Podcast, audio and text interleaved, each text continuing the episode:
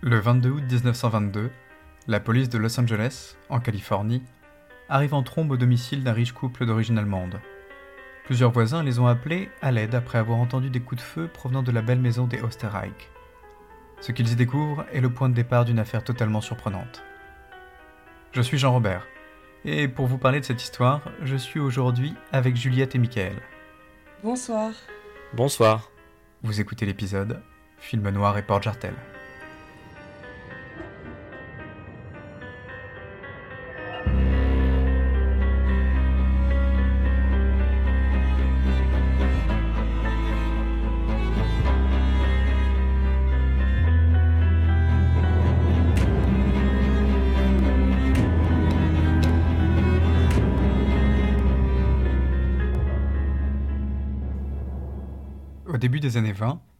L'industrie du cinéma américain commence à être connue dans le monde entier. Et tout le monde sait alors ce qu'est Hollywood. La ville est en plein essor et de nombreuses constructions sortent de terre, attirant de nombreux travailleurs des quatre coins du monde, notamment du Midwest rural et aussi du Mexique. Cette arrivée massive de nouveaux travailleurs fait que la population de Los Angeles se multiplie par deux pendant la décennie. La population mexicaine y est particulièrement importante, ce qui vaut à Los Angeles le surnom de capitale mexicaine des États-Unis. L'utilisation de la voiture se renforce, ce qui permet aux populations d'investir en banlieue, ce qui fait que les banlieues se développent considérablement. Cet essor des zones pavillonnaires permet de voir émerger les centres d'affaires et de finances. En 1919, la ville est classée 17e dans la liste des plus grandes villes américaines. Elle se développe alors difficilement, notamment sur le plan industriel. Le seul atout qu'a à ce moment-là Los Angeles est Hollywood, qui prédomine le cinéma muet à travers le monde. La décennie suivante voit la ville changer du tout au tout, devenant une sorte de melting pot cosmopolite de caucasiens, de noirs, de protestants, de juifs, d'arméniens, d'italiens, de russes, de chinois et de japonais. Alors qu'elle ne comptait que 102 000 habitants au début du XXe siècle, la ville compte 577 000 habitants en 1920 et plus d'1,2 million d'habitants en 1929. En 1920, le magazine Architectural Digest, toujours édité en 2024, voit le jour. Les premières publications du magazine présentent des jardins magnifiques de Los Angeles. En 1921, le fameux Hollywood Bowl, qui est un théâtre moderne en plein air, voit le jour. Il est officiellement inauguré le 11 juillet 1922 avec le concert d'ouverture d'Alfred Hertz qui dirige l'Orchestre symphonique de San Francisco. Ce n'est d'ailleurs qu'en 1923 le lettrage du fameux Hollywood est installé. La colline est donc vide de toutes lettres quand, en 1918, un couple aisé, Fred et Walburga Osterreich, emménagent au 858 North Andrews Boulevard, dans une jolie maison à étage. Walburga Osterreich, de son nom de naissance Walburga Barbara Korschel Edrich, et surnommée Dolly, naît en 1880 en Allemagne, ou plutôt en Empire allemand. Peu de temps après sa naissance, ses parents décident de partir pour les États-Unis, à Milwaukee dans le Wisconsin, où se trouve alors une large communauté allemande. Sa famille n'ayant pas beaucoup d'argent, la petite Dolly doit travailler alors qu'elle n'a que 12 ans. Elle trouve un emploi dans une usine de textile que possède un autre immigré allemand, Fred Osterreich, qui embauche alors facilement de jeunes immigrés. Le fabricant de textiles, spécialisé en torchons et tables de cuisine, n'a que 3 ans de plus qu'elle, et a déjà plusieurs employés et une entreprise florissante. Fred est né en 1877 à Chicago. Ses parents sont Wilhelm Osterreich et Johanna Kruger Osterreich. Immédiatement, Fred tombe sous le charme de Dolly, qui est sûre d'elle, séductrice et enjouée. Elle ne ressemble pas vraiment aux autres femmes qu'il connaît. Non, Dolly est plus exubérante et extravagante. Elle est aimée de tous dans l'usine, et elle est très jolie.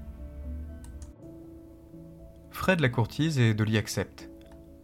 Les deux se marient en 1897, alors que Dolly a 17 ans et Fred 20 ans. Dès lors, Dolly change de statut et devient la femme du patron. Malgré ce soudain changement, elle reste très appréciée du personnel et aide souvent à faire le lien entre Fred et les employés.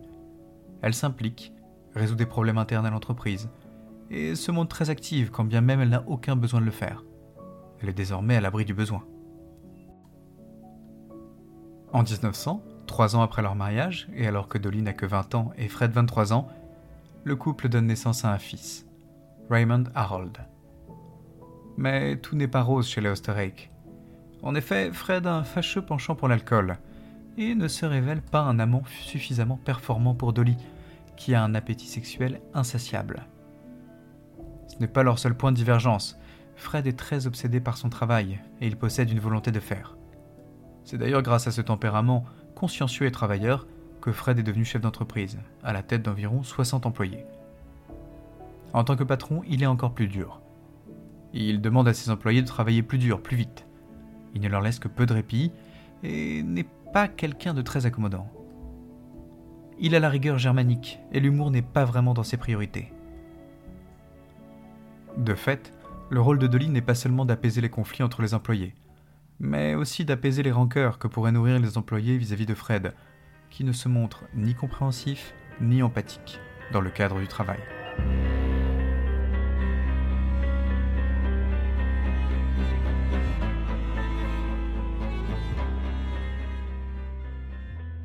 Dolly commence donc à tourner en rond dans leur maison de Milwaukee. Elle veut se sentir désirée, regardée, admirée. Elle veut s'abandonner au plaisir de la chair. En un mot, elle veut du sexe. Fred ne la comble pas du tout. Ce n'est pas un mauvais amant, non. Mais il n'est pas fantasque, contrairement à elle. Et puis, Dolly est jolie. Elle est blonde et a des formes généreuses, entretenues par son appétit pour la cuisine allemande et la bonne bière. Elle a de jolis yeux clairs et une belle poitrine. Elle estime mériter de folles parties de jambes en l'air. Fred n'est pas en mesure de la satisfaire Tant pis pour lui. Ce sera dans les bras d'autres hommes que Dolly sera comblée. Dolly décide donc de prendre des amants, quelques années après son mariage. Rien de très sérieux, elle enchaîne les histoires courtes et les passades.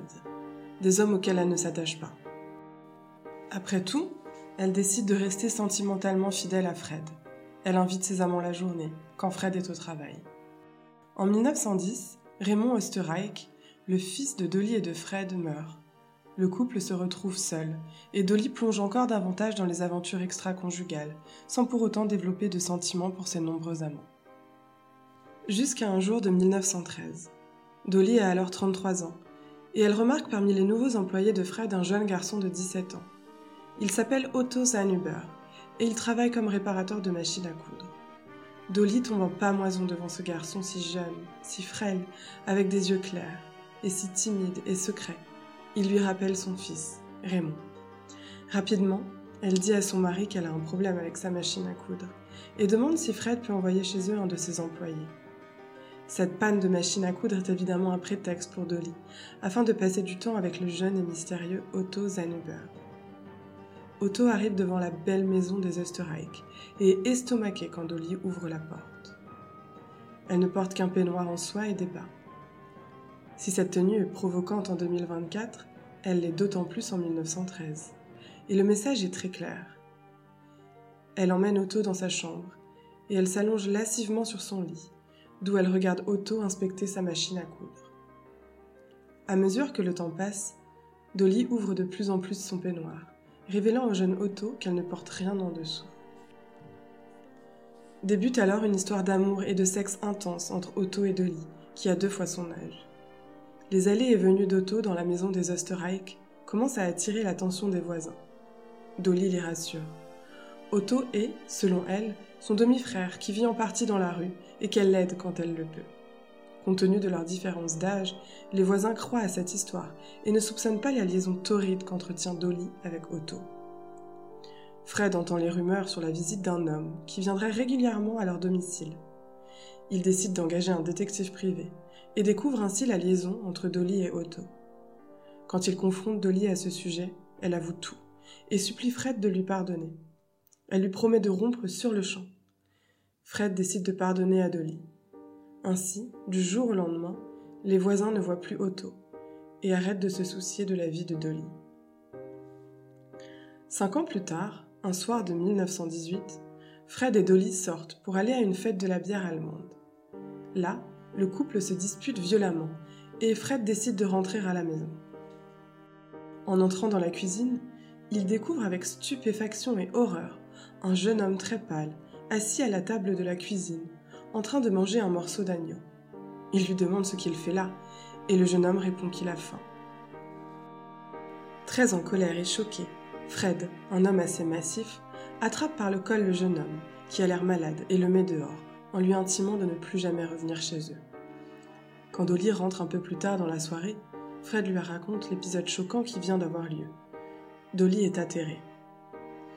En 1918, Fred et Dolly envisagent de quitter le Wisconsin pour aller vivre à Los Angeles.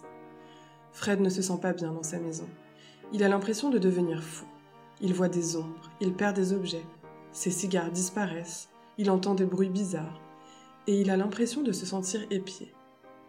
Dolly lui dit de ne pas trop s'inquiéter, et qu'il doit imaginer des choses, ou peut-être même qu'il perd un peu la tête. Mais Fred n'en démord pas. Dolly lui demande d'aller voir quelqu'un, et Fred se voit prescrire des tranquillisants. Pourtant, la situation ne s'arrange pas. Quelque chose ne va pas. Vraiment, il veut quitter Milwaukee pour aller à Los Angeles. Dolly demande à pouvoir choisir elle-même leur future maison à Los Angeles. Elle veut une maison assez grande pour ranger ses fourrures qu'elle aime tant. Fred, heureux de pouvoir laisser derrière lui cette maison dans laquelle il se sent si mal dernièrement, lui laisse avec joie le choix de leur future demeure. C'est ainsi que Dolly choisit une maison dans le quartier de Silver Lake, qui est un quartier résidentiel dans Los Angeles, connu pour son lac artificiel ou réservoir construit en 1906. Les collines de Silver Lake attirent alors des bobos en quête de calme et de discrétion. Silver Lake devient, grâce au réservoir, une zone avec un parc luxuriant, attirant bientôt des artistes fortunés et avec eux des architectes qui construisent de belles maisons qui contribuent au cachet de ce quartier de Los Angeles. Malheureusement, ce nouveau départ en Californie n'apporte pas le renouveau que Dolly espérait tant dans son couple. Fred boit toujours. Pire, il boit de plus en plus. Il est régulièrement ivre et parfois il s'en prend à elle. Dolly n'est pas du genre à se laisser faire et les deux se déchirent régulièrement. Il n'est pas rare que les voisins entendent le couple se disputer violemment. Pourtant, Fred est vraiment heureux à Los Angeles. Il aime sentir le soleil sur sa peau et il a l'impression d'être bien plus en forme qu'à Milwaukee. Avant son départ du Wisconsin, il s'était dit qu'il prendrait sa retraite à Los Angeles. Mais maintenant qu'il se sent bien mieux, il a de nouveau envie de travailler. Il achète alors une usine et il se remet au travail. Le 22 août 1922, dans le quartier de Silver Lake, la température est douce et n'excède pas les 27 degrés. Fred et Dolly sont sortis pour la soirée, mais sur la route du retour, ils se disputent. Le ton monte, et alors que le couple rentre dans la maison de Silver Lake, la dispute est si forte que Dolly n'arrête pas de crier. La police reçoit un appel des voisins. Ils ont entendu des cris et des coups de feu dans la maison des Österreich. La police se dépêche et découvre sur place un homme mort, allongé dans le salon. Son corps a reçu plusieurs balles, dont l'une à l'arrière de sa tête. Immédiatement, les policiers se mettent à la recherche de Dolly et ils la trouvent vivante, enfermée depuis l'extérieur dans le placard de la chambre à coucher. Elle raconte, horrifiée, qu'un cambrioleur a tué son mari parce qu'il refusait de coopérer. Elle explique que le cambrioleur a volé la belle et précieuse montre de Fred, sur laquelle se trouvaient des diamants, qu'il a pris tout l'argent liquide qui se trouvait dans la chambre et qu'il l'a ensuite enfermé dans le placard et qu'il s'est enfui. Cependant, les enquêteurs soupçonnent vite Dolly Österreich pour le meurtre de son mari, pour une simple et bonne raison. Dolly leur affirme qu'elle et son mari ne se disputaient jamais, elle est très ferme là-dessus. Elle ne s'est même jamais disputée avec Fred, pas une seule fois. Les témoignages des voisins, et à vrai dire, de toutes leurs connaissances, viennent contredire cette affirmation. Dolly et Fred se disputaient, beaucoup. Tous les couples se disputent parfois, mais eux se disputaient particulièrement souvent, et violemment. Pourquoi Dolly ment-elle sur ce point? Un autre détail attise les soupçons des enquêteurs. Les balles qui ont tué Fred proviennent d'un pistolet de calibre 25, qui est une arme relativement petite. La police considère qu'il est improbable qu'un cambrioleur prêt à tuer se promène avec une si petite arme, qui convient plutôt à une main de femme. De plus, si la mort de Fred résulte d'un cambriolage qui a mal tourné, pourquoi le cambrioleur a-t-il laissé le portefeuille plein de billets de Fred dans la poche de ce dernier? Cela dit, Les enquêteurs n'arrivent pas à s'expliquer comment Dolly aurait pu s'enfermer toute seule dans le placard, d'autant plus que la clé n'est pas dans la serrure, mais par terre, à quelques mètres de là. Dolly décide d'engager un avocat dans le cas où les enquêteurs décideraient de l'accuser du meurtre de son mari. Elle est interrogée à de multiples reprises, mais ne change jamais son histoire d'un iota. L'un des meilleurs amis de Fred, qui se trouve également être son associé, Fred Coyne, témoigne auprès des enquêteurs être certain de cette histoire de cambriolage qui a mal tourné. Il dit que Fred était quelqu'un de très aimé. Il dit que c'est en grande partie pour Fred qu'il a, lui aussi, décidé de déménager à Los Angeles. Il est persuadé que personne qui avait appris à le connaître n'aurait pu vouloir tuer Fred, y compris Dolly. Les recherches patinent et la police abandonne finalement les recherches.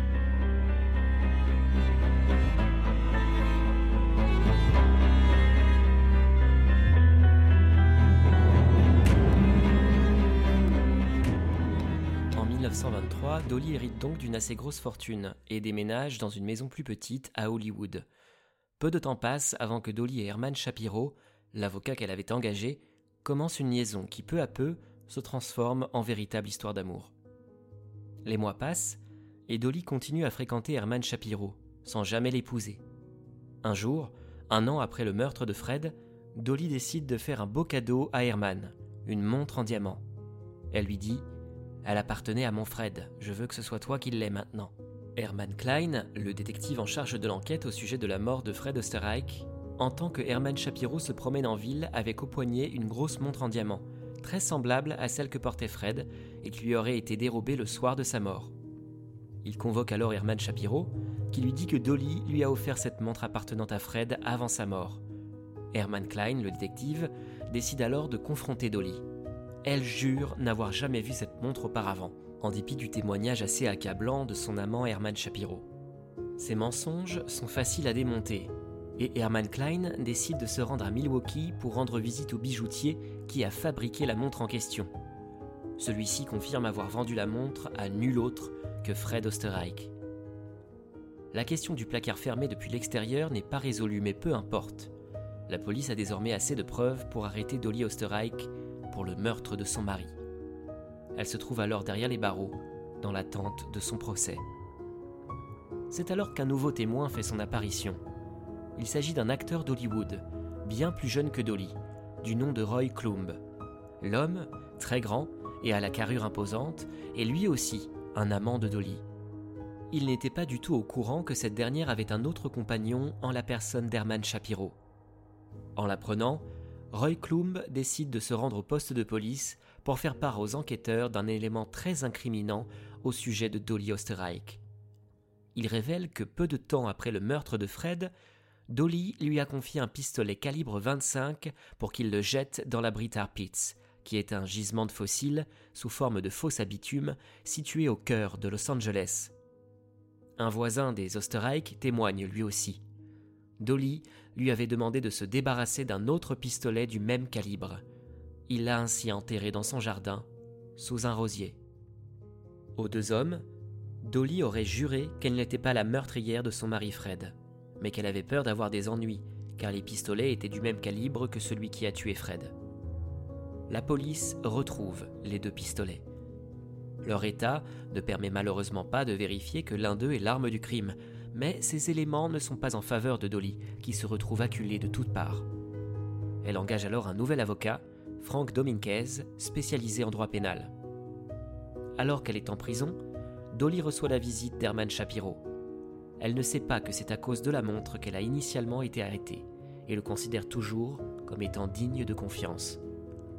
Elle lui dit qu'elle a besoin de son aide pour quelque chose de très précis. Dolly dit que dans son placard à l'étage, il y a une trappe qui mène au grenier. Elle demande à Herman Shapiro de préparer un gros sac avec des choses à manger et de l'apporter devant la trappe en question. Elle dit ensuite à Herman Shapiro de toquer trois fois à la trappe et qu'un homme ouvrira pour récupérer le sac. Elle rassure Herman. L'homme en question n'est pas un inconnu. C'est son demi-frère, qui est vagabond et qu'elle aide comme elle le peut en le laissant dormir dans le grenier. Herman est effaré par cette révélation et a du mal à y croire. Pourtant, il suit les instructions de Dolly et part acheter à manger qu'il met dans un grand sac. Il pénètre ensuite dans la maison de Dolly, va dans le placard. Là, il voit la trappe et toque trois fois. Quelle n'est pas sa surprise quand un homme, très mince et très pâle, ouvre la trappe, lui sourit et lui serre la main en disant Je suis heureux de vous rencontrer. Madame Osterreich m'a longuement parlé de vous. Hermann Shapiro n'en croit pas ses yeux.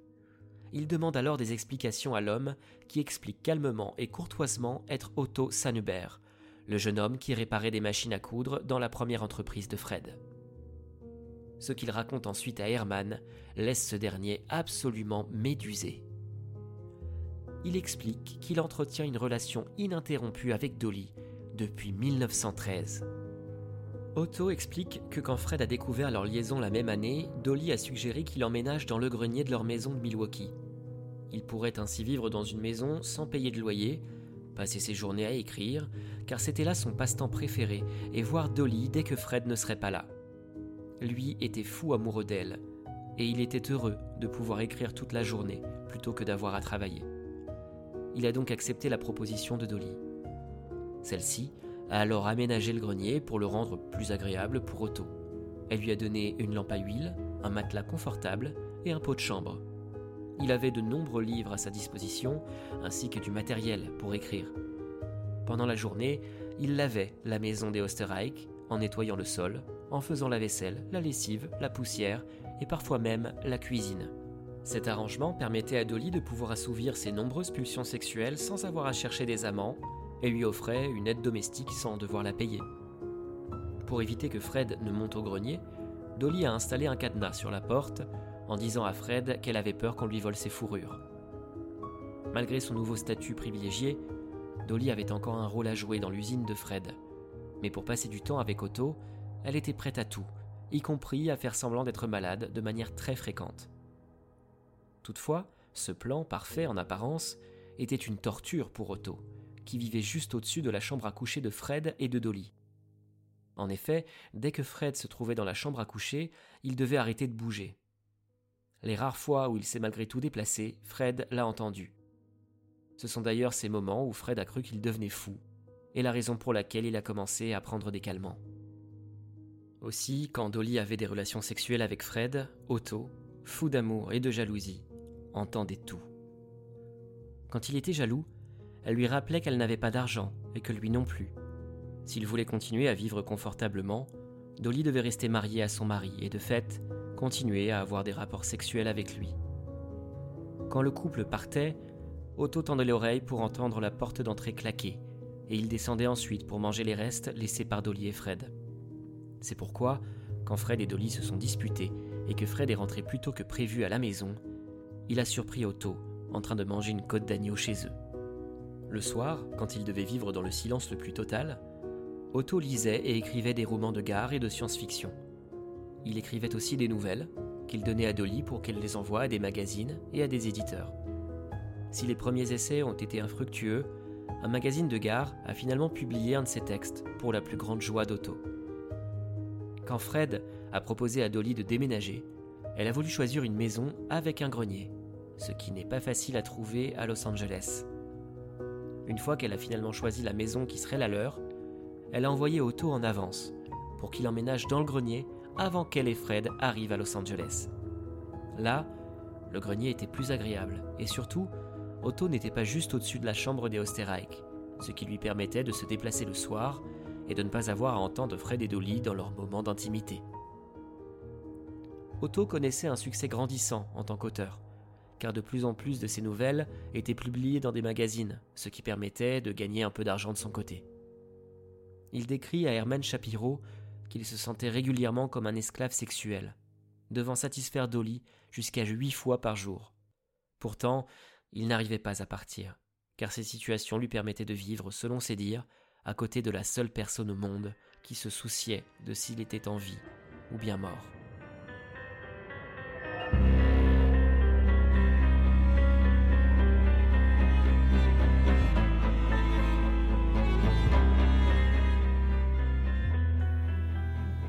Otto n'hésite ensuite pas à raconter à Hermann Shapiro les événements tragiques de la fameuse soirée du 22 août 1922. lors de laquelle Fred a malheureusement perdu la vie. Il explique que ce soir-là, Fred et Dolly étaient sortis. Il était donc libre dans la maison comme à son habitude. Il entend le couple rentrer et court se terrer dans sa cachette. Fred et Dolly, une fois de plus, se disputent. Le ton monte et Otto, qui tend l'oreille, entend Dolly pousser un cri. Il entend ensuite un bruit sourd. Pensant que Fred est en train de frapper Dolly, alors qu'en réalité elle s'est juste pris les pieds dans un tapis et est tombée, Otto a attrapé deux petits pistolets de calibre 25 et s'est précipité au rez-de-chaussée. Selon Otto, Fred a tout de suite reconnu Otto comme étant l'intrus qui mangeait de l'agneau chez eux et qu'il avait déjà mis dehors.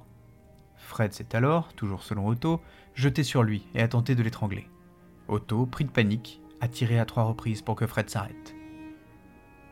Fred est mort sur le coup. Otto a ensuite dit à Dolly qu'il faudrait faire passer le meurtre de Fred pour un cambriolage qui aurait mal tourné. Il a alors pris sa montre en diamant, enfermé avec son accord Dolly dans le placard, jeté la clé par terre et retourné dans sa cachette. Herman Shapiro, choqué par toute cette histoire, décide d'aller rendre visite au nouvel avocat de Dolly, Franck Dominiquez. Il lui raconte tout. C'est la première fois que Franck Dominiquez entend parler d'Otto. Il dit alors à Herman Shapiro qu'il est très important qu'il rencontre ce fameux Otto Sanubert, et charge Herman d'aller le chercher. Otto n'avait aucune envie de quitter son petit coin de grenier où il vivait reclus. Cependant, en comprenant que la vie de Dolly était en jeu, il décide de sortir. Mais finalement, Franck Dominiquez parvient à s'en sortir sans parler d'Otto, en s'appuyant uniquement sur les preuves matérielles, inexistantes. Herman Shapiro, toujours amoureux de Dolly, paie sa caution, et Dolly est libre. Herman Shapiro lui explique qu'il ne peut pas accepter de la partager avec un autre, et pose à Dolly un ultimatum. C'est Otto ou lui? Dolly consent alors à ne plus voir Otto si toutefois Herman lui trouve un emploi. Herman Shapiro trouve alors un emploi d'homme d'entretien à San Francisco à Otto, qui y déménage. Il décide ensuite d'aller à Vancouver, au Canada, et trouve un emploi de portier.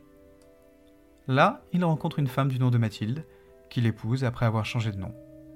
Il ne s'appelle plus Otto Sanubert, mais Walter Klein.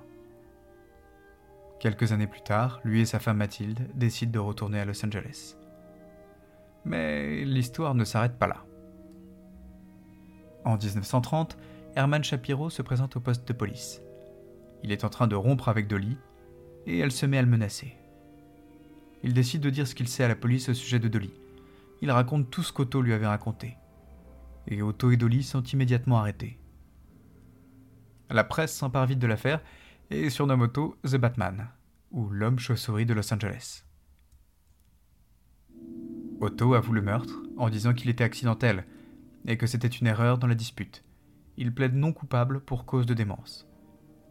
Les avocats d'Otto misent tout sur le fait qu'il a été abusé très jeune par une femme très dominante et plus âgée.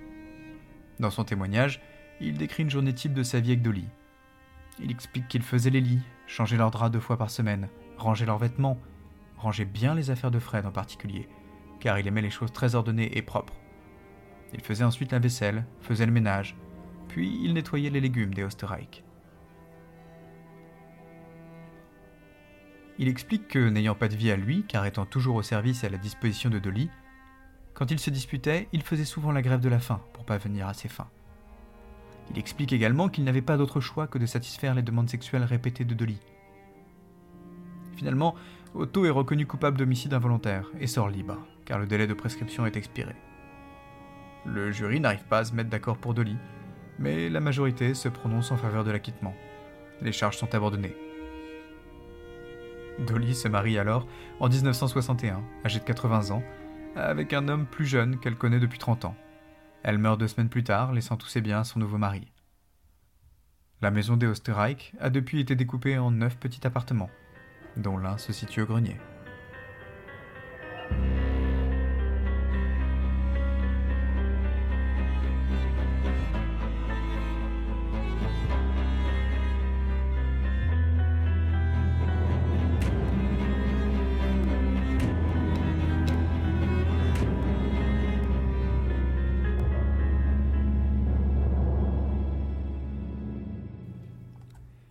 Bonsoir à tous, ou bonjour d'ailleurs, et euh, merci d'avoir écouté avec nous cette histoire euh, pour le moins surprenante.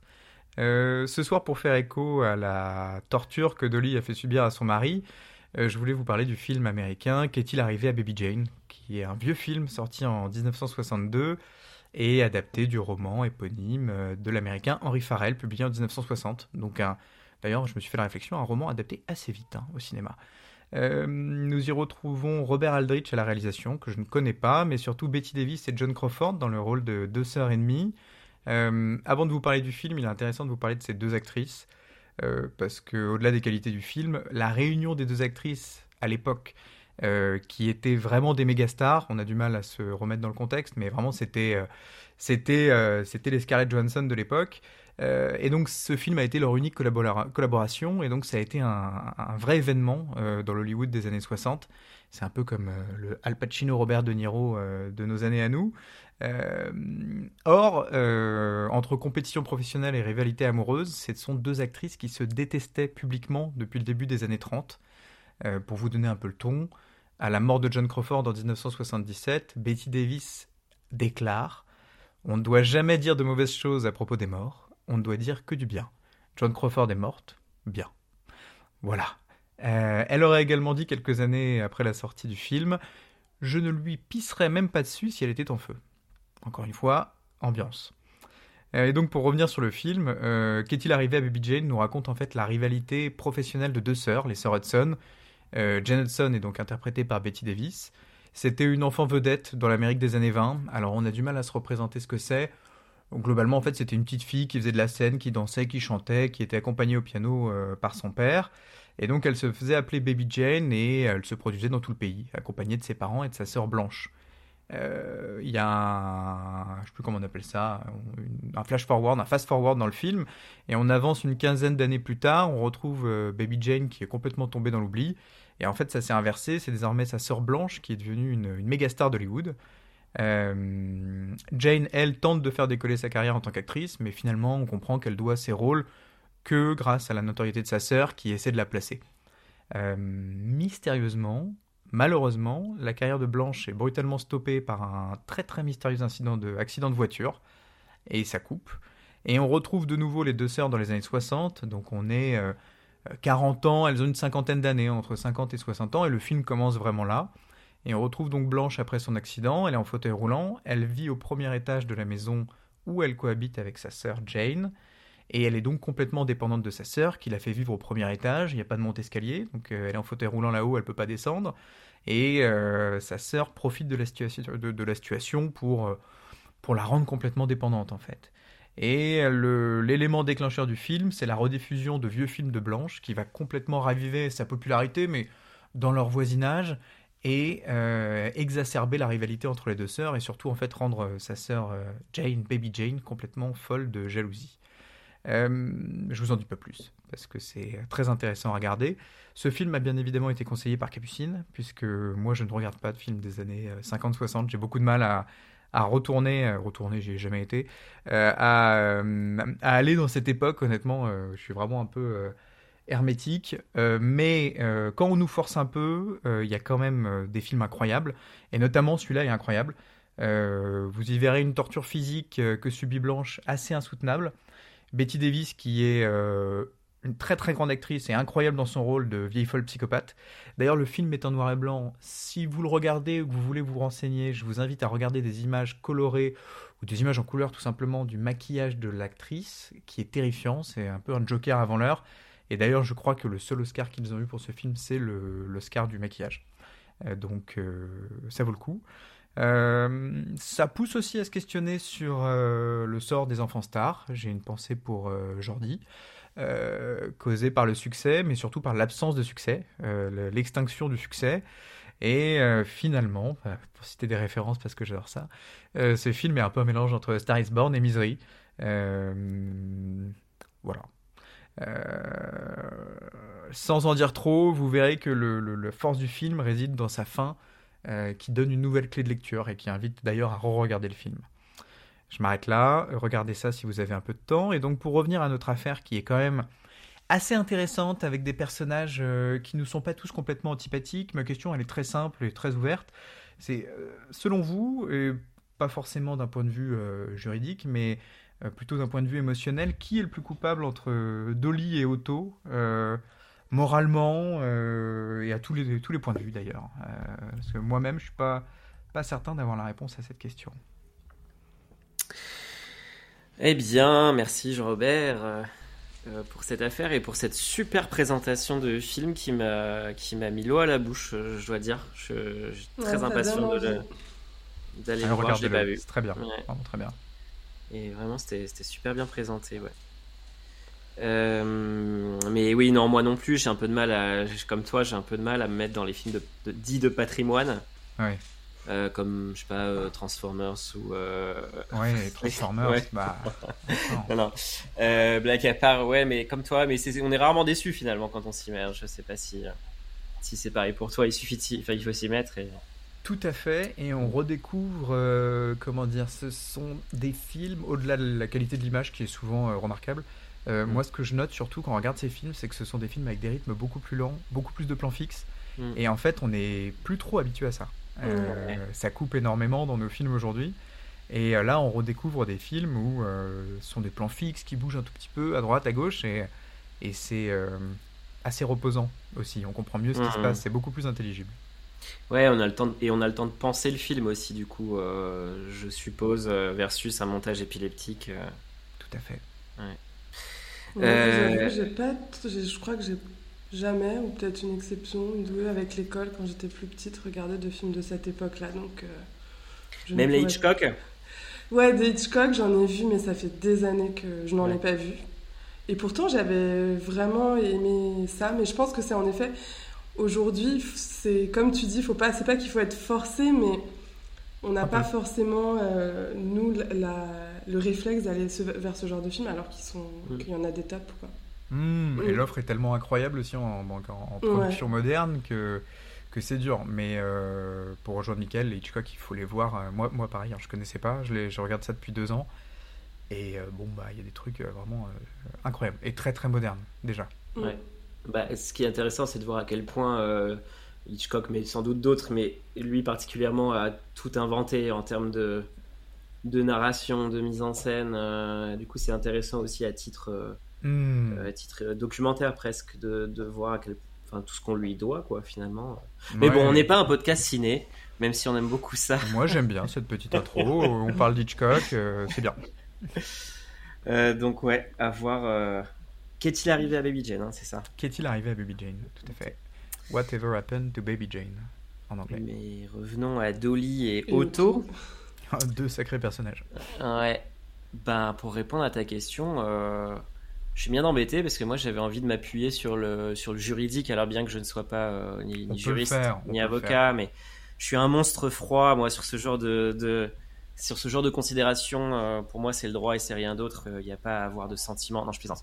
Euh, donc en essayant de de ne pas réagir par rapport au droit, mais ce serait la même réponse. Moi, je les considère quand même tous les deux responsables et elle un petit peu plus parce qu'elle a profité de sa position de faiblesse à lui je commence par là, j'essaierai de développer peut-être un petit peu après. moi, c'est un peu moins nuancé, je dirais, parce que, en fait, je ne vois pas euh, où il est coupable. Euh, parce que, dans, hormis dans, dans, son geste final où il a, il a tué euh, Fred, quoi. Mais pendant toute sa. Je trouve qu'elle exerce vraiment une domination très bizarre, très malsaine sur lui, en fait. Je. Et j'ai du mal, euh, moi je, et moi je le considère juste un peu comme un personnage falot dans le sens où il est totalement manipulé et il est pas très, il est pas très acteur de sa vie quoi. Et tu te dis mais ouais ouais. Ouais mais c'est là, c'est là où je voulais vous emmener justement. Mm. Du coup, c'est intéressant ce que tu dis Juliette parce qu'en fait elle tu la condamnes du coup moralement quoi. Alors qu'en euh, soi, en soi c'est une mauvaise personne. Elle fait, euh, c'est vraiment une elle est montrée comme une femme, euh, euh, comment on dit ça, euh, je ne sais plus comment, quel est le mot, mais avide de sexe, avec un appétit sexuel important. Nymphomane. oui, oui, je pense qu'on peut employer ce, terme tout à fait. Insatisfaite par son mari, le pauvre mari. et en plus, elle exerce une, pression et une, une domination sur, sur le pauvre Otto. Mais bon, au final, euh, il y en a qu'un qui a accepté de vivre tout seul dans, une, euh, dans un grenier et qui a fait une erreur de jugement et qui a tiré. Mm. Euh, bah, du coup, on ne sait pas grand chose d'Otto. Enfin, dis-moi si je me trompe, mais justement de sa condition même psychique Bah. et de ses facultés de, de, de perception, quoi. Parce que ouais. il a Et réussi à reconstruire âge sa vie. hein. aussi. Oui, il est son jeune, âge qui entre en ligne de compte parce que quand elle le rencontre, il a 17 ans. Ah ouais, il est jeune. Donc, euh, Non, c'est certain, c'est certain, mais euh, il a vieilli dans ce grenier quand même. Euh, il pouvait sortir. ouais, D'ailleurs, Oh, non, mais c'est l'enfer. Il, a dû vieillir plus vite que d'autres d'ailleurs, très certainement. euh. D'après les, d'après les quelques témoignages, il n'avait pas l'air très en forme, c'est certain. Euh, mais il a accepté de le faire, pas à contre-coeur.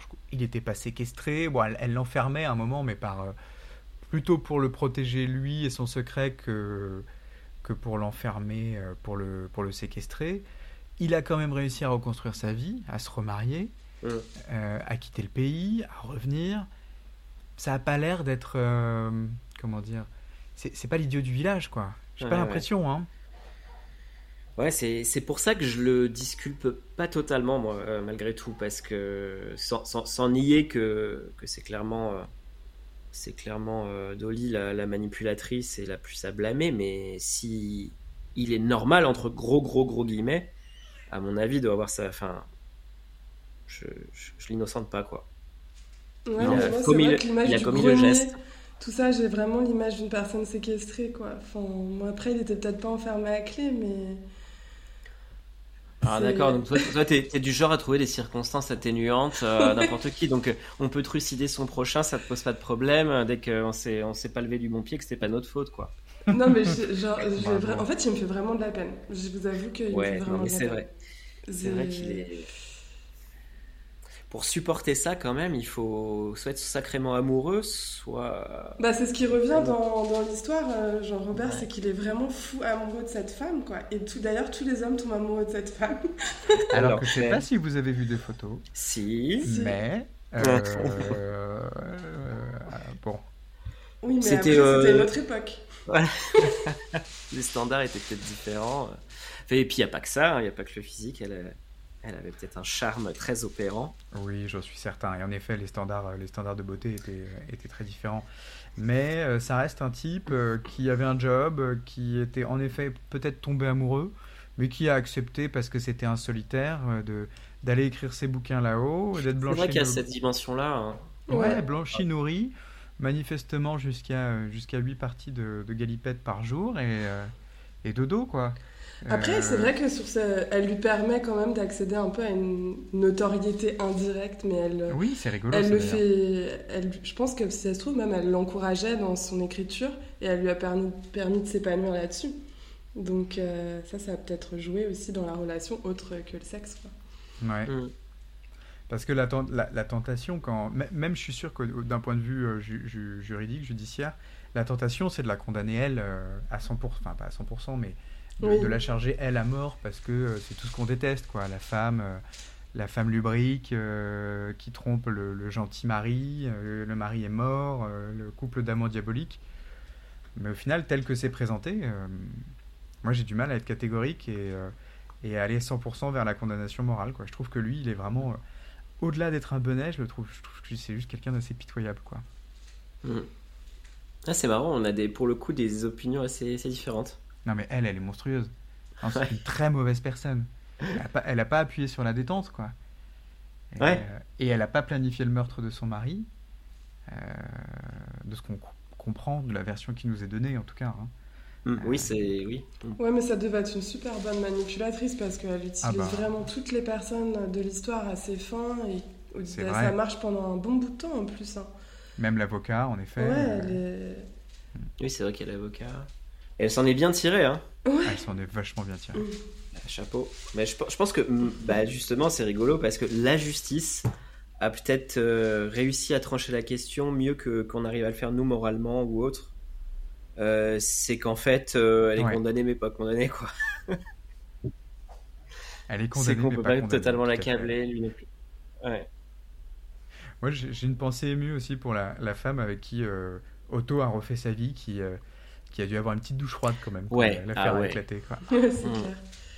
Quel enfer. oh mon dieu. Je vais tout expliquer, j'ai une explication rationnelle. Ah ouais, c'est catastrophique. hein. Et le, le coup du. euh, le coup du- ah, C'était quoi qui mangeait, les restes qu'il mangeait là quand il s'est fait surprendre La côte Euh, d'agneau. Une La côte souris d'agneau. Une souris Ouais. d'agneau ou une côte d'agneau, je sais plus. Mais ça, quand même, c'est c'est quand même ri- rigolo quoi. Si on en fait un film, je veux, je veux que le- du budget soit mis sur cette scène. euh, Ah ouais. Ouais, et puis ce Ah, côté ouais. euh, aide ménagère euh, à domicile gratuite. quoi. Ah ouais. Non mais. Elle le est ménage. géniale. Enfin, franchement, moi j'ai. Dolly, euh, respect quoi. La belle C'est vrai qu'il y a hein. un bon film à faire, c'est étonnant. Mhm. Ouais, ouais, c'est étonnant d'ailleurs qu'ils aient pas fait de film. Je trouve qu'il y, a un- il y a- il y a un bon film à faire là-dessus. Euh, même s'il faut maintenir le suspense jusqu'au bout, du coup, comme, euh, Ouais. comme on l'a fait là, euh, sans, euh, sans expliquer qui est, dans les, qui est dans les murs. Je trouve ça fou que le mari soit rendu compte de rien, le pauvre. Il, manifestement, il a, il a cru avoir des hallucinations ou des problèmes mentaux forts. Mhm. Mais, euh, mais euh, ouais, une histoire, une histoire incroyable, euh, sans, sans équivalent, quoi. Après, qu'elle- peut-être qu'elle choisissait euh, volontairement des personnes enfin, simples d'esprit, je sais pas si c'est le terme. Manipulable. Ouais, voilà, très manipulables, très influençables. Et que du coup, ça lui permettait voilà, d'arriver à ses fins. Mais je pense que. Ouais, parce que pour, que le mari ne se rende compte de rien et que euh, Otto soit si facilement euh, manipulable et réponde à toutes ses envies. Clairement. Ouais. Je vais choisir ses cibles. Ouais. Effectivement. Clair. Après, il y a le, euh, il y a le concept de la, de la femme fatale aussi. Euh, C'est vrai que il existe un peu moins aujourd'hui, mais je pense qu'à l'époque, euh, vu qu'elle avait l'air d'avoir des mœurs euh, légères pour l'époque, encore une fois, Ouais. attention, ne me faites pas Mhm. dire ce que je n'ai pas dit. Trop tard. Euh, ça devait. euh, Oui, ça doit attirer. Bah, déjà, Bah ça oui, doit ça- attirer, ça- euh, ouais. Mais c'est devait- vrai, c'est vrai, j'y avais jamais pensé, mais comme c'était. Enfin, ça devait être assez rare ce genre de profil. Ah bah je pense. Et les c'est mecs devaient. Ouais, ouais, les, mecs devaient. euh, Ouais, ok, ouais, ouais. C'est vrai, j'avais jamais. euh, C'est logique, hein, pourtant, mais j'ai jamais fait le rapprochement. Et c'est. Ça devait encore amplifier le phénomène de, Ouais. de body count, quoi. De body count, tout à fait. Un bel, euh, beau tableau de chasse euh, de. Euh, Est-ce que vous avez quelque chose à, à rajouter euh, ou qui que Oui, aspect- cette affaire vous a inspiré S'il y a des scénaristes, des producteurs, enfin des gens qui travaillent dans le cinéma qui nous écoutent, euh, moi je pense que ça peut faire un très bon court métrage, peut-être pas un long parce qu'effectivement ça va être dur de maintenir le suspense, euh, mais demandez à Wes Anderson, comme il l'a fait là euh, pour Netflix, cette petite, ces petites séries de, ces petites séries de, courts métrages inspirés de Roald Dahl, je pense que dans un décor à la Wes Anderson, un truc un peu vaudeville et à la fois un peu euh, ça peut être une bonne idée. Voilà, je lance ça un peu aux dévotés, faites-en ce que vous voulez. Et je ne réclamerai pas de, de, de- de pourcentage sur l'éventuelle euh, retombée du- financière. Du coup, c'est une recommandation cachée, ça on aime bien. Euh, Mickaël, euh, fais la promotion de ces petits euh, courts-métrages qui sont vraiment très bien. Bah écoute, j'en ai vu qu'une moitié d'un, donc je vais avoir beaucoup de mal. Mais Ah, pas, alors, mais pareil, j'ai Wes Anderson, moi j'ai de plus en plus de mal à me mettre dedans. Il faut que je me pose et que je sois dans la bonne atmosphère. Genre le dernier, je, je suis pas allé le voir au ciné. J'avais un peu peur de ça, mais euh, je vais le faire. Tu les as vus? Je les ai vus et Alors. c'est rigolo parce qu'on on les a vus un peu peu de temps après être allé voir euh, Asteroid City, Ouais. qui euh, moi j'ai- je n'arrive plus trop à comprendre Wes Anderson. Euh, je- J'adore l'esthétique, je trouve ça magnifique. Vraiment c'est c'est beau, mais ça raconte plus rien qui me touche en tout cas Ouais, ouais. depuis deux ou trois films, alors que les premiers euh, sont vraiment euh, incroyables. Et là, euh, bah, il n'est pas sur un scénario qu'il a écrit, donc il est sur des nouvelles de Roald Dahl, et Mm. c'est vraiment très bien. C'est vraiment très bien, c'est court. Il est accompagné d'acteurs comme d'habitude Ouais. de, haut- de haut vol, mais euh, c'est bien, ça raconte des choses euh, un peu plus concrètes et peut-être qu'il a, il a besoin de ça. Ou alors qu'il se remette, s'il vous plaît, à faire de la de L'animation. en stop motion là, parce que Ah ouais. euh, moi, L'île au chien ou Fantastic, Fantastic Mr. Fox, je ne m'en lasse euh, pas. du Ouais, pareil. L'île aux chiens, c'est mon préféré, je pense. tout. Ouais, c'est Ouais. incroyable. Bon, bah très bien, merci Juliette. Est-ce que toi, tu as quelque chose euh, d'autre à, à nous dire? Hum, non, écoutez, après moi, Wes Anderson, c'est vrai que, comme toi, euh, Jean-Robert, ben, je trouve ça très beau esthétiquement, mais ça m'ennuie profondément, ces films. J'avais vu un film que j'avais bien aimé il y a quelques années, c'est, je crois que ça s'appelait Moonrise Kingdom. Kingdom. Donc Super. là où j'avais bien accroché, mais les films d'après, euh, ouais, c'est Ah pas ouais, ouais. pour moi. Quoi. Et les, mais les courts-métrages, en plus, le format court-métrage, c'est vrai que. ouais, J'en Ouais, très peu, du- mais. Ça dure 20 minutes, donc euh, tu peux en essayer Et un. et- euh, puis Roald Dahl, bah voilà, ça me rappellera un peu des souvenirs d'enfance, parce que j'ai lu pas mal de livres de lui, donc euh, Mm, mm. je vais me pencher là-dessus. D'ailleurs, euh, recommandation à tiroir, euh, puisque c'est plus un épisode cinéma manifestement, nous sommes allés voir euh, par désespoir de cause Wonka au cinéma parce qu'il n'y avait rien d'autre euh, qui était joué dans notre multiplex, pourtant avec 15 000 salles. On voulait aller voir autre chose, ça ne jouait pas. Les chambres rouges exactement, on voulait aller voir la chambre rouge et euh, il n'y avait pas, donc on allait voir Ouais. Wonka et finalement c'est super. Voilà. Il paraît que c'est très bien, ouais. C'est vraiment très, vraiment très bien. Euh, écoutez, sur ce, euh, si c'est bon. Bah, pour merci, vous, merci bon beaucoup Jean-Bert pour cet épisode. Merci à vous, ça m'a fait très plaisir de faire ça en votre compagnie. Euh, comme d'habitude, on remercie euh, Noémie Dourneau et Evan Loger-Raymond pour leur superbe composition musicale. Et on se donne rendez-vous dans deux, trois semaines C'est trois semaines le rythme Trois semaines, Dans ouais, trois Ouais. semaines pour l'épisode de Michael, me semble-t-il. exactement. Tu veux nous en dire un peu, Michael, un peu plus? Euh, oui, je dirais que les politiciens, c'est vraiment des pourris, quoi. Oh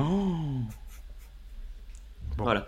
Ah bah écoutez, sur ce... Je sais pas si ça va ramener beaucoup de monde. euh, Sur cette dramatique vérité, euh, on vous souhaite à tous une très belle soirée.